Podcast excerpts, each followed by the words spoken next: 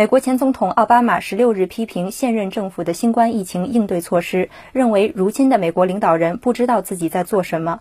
据美联社报道。奥巴马当天对美国七十八所大学毕业生发表线上演讲时说：“新冠疫情终于彻底地打破了人们对美国多数领导人知道自己在做什么的认知。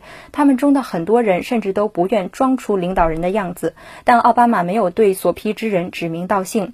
奥巴马说：“新冠疫情使美国黑人族群遭受更大痛苦，是美国社会种族不平等这一顽疾的体现。”奥巴马曾于本月八日批评特朗普政府的疫情应对绝对是一场混乱的灾难。新华社记者美国华盛顿报道。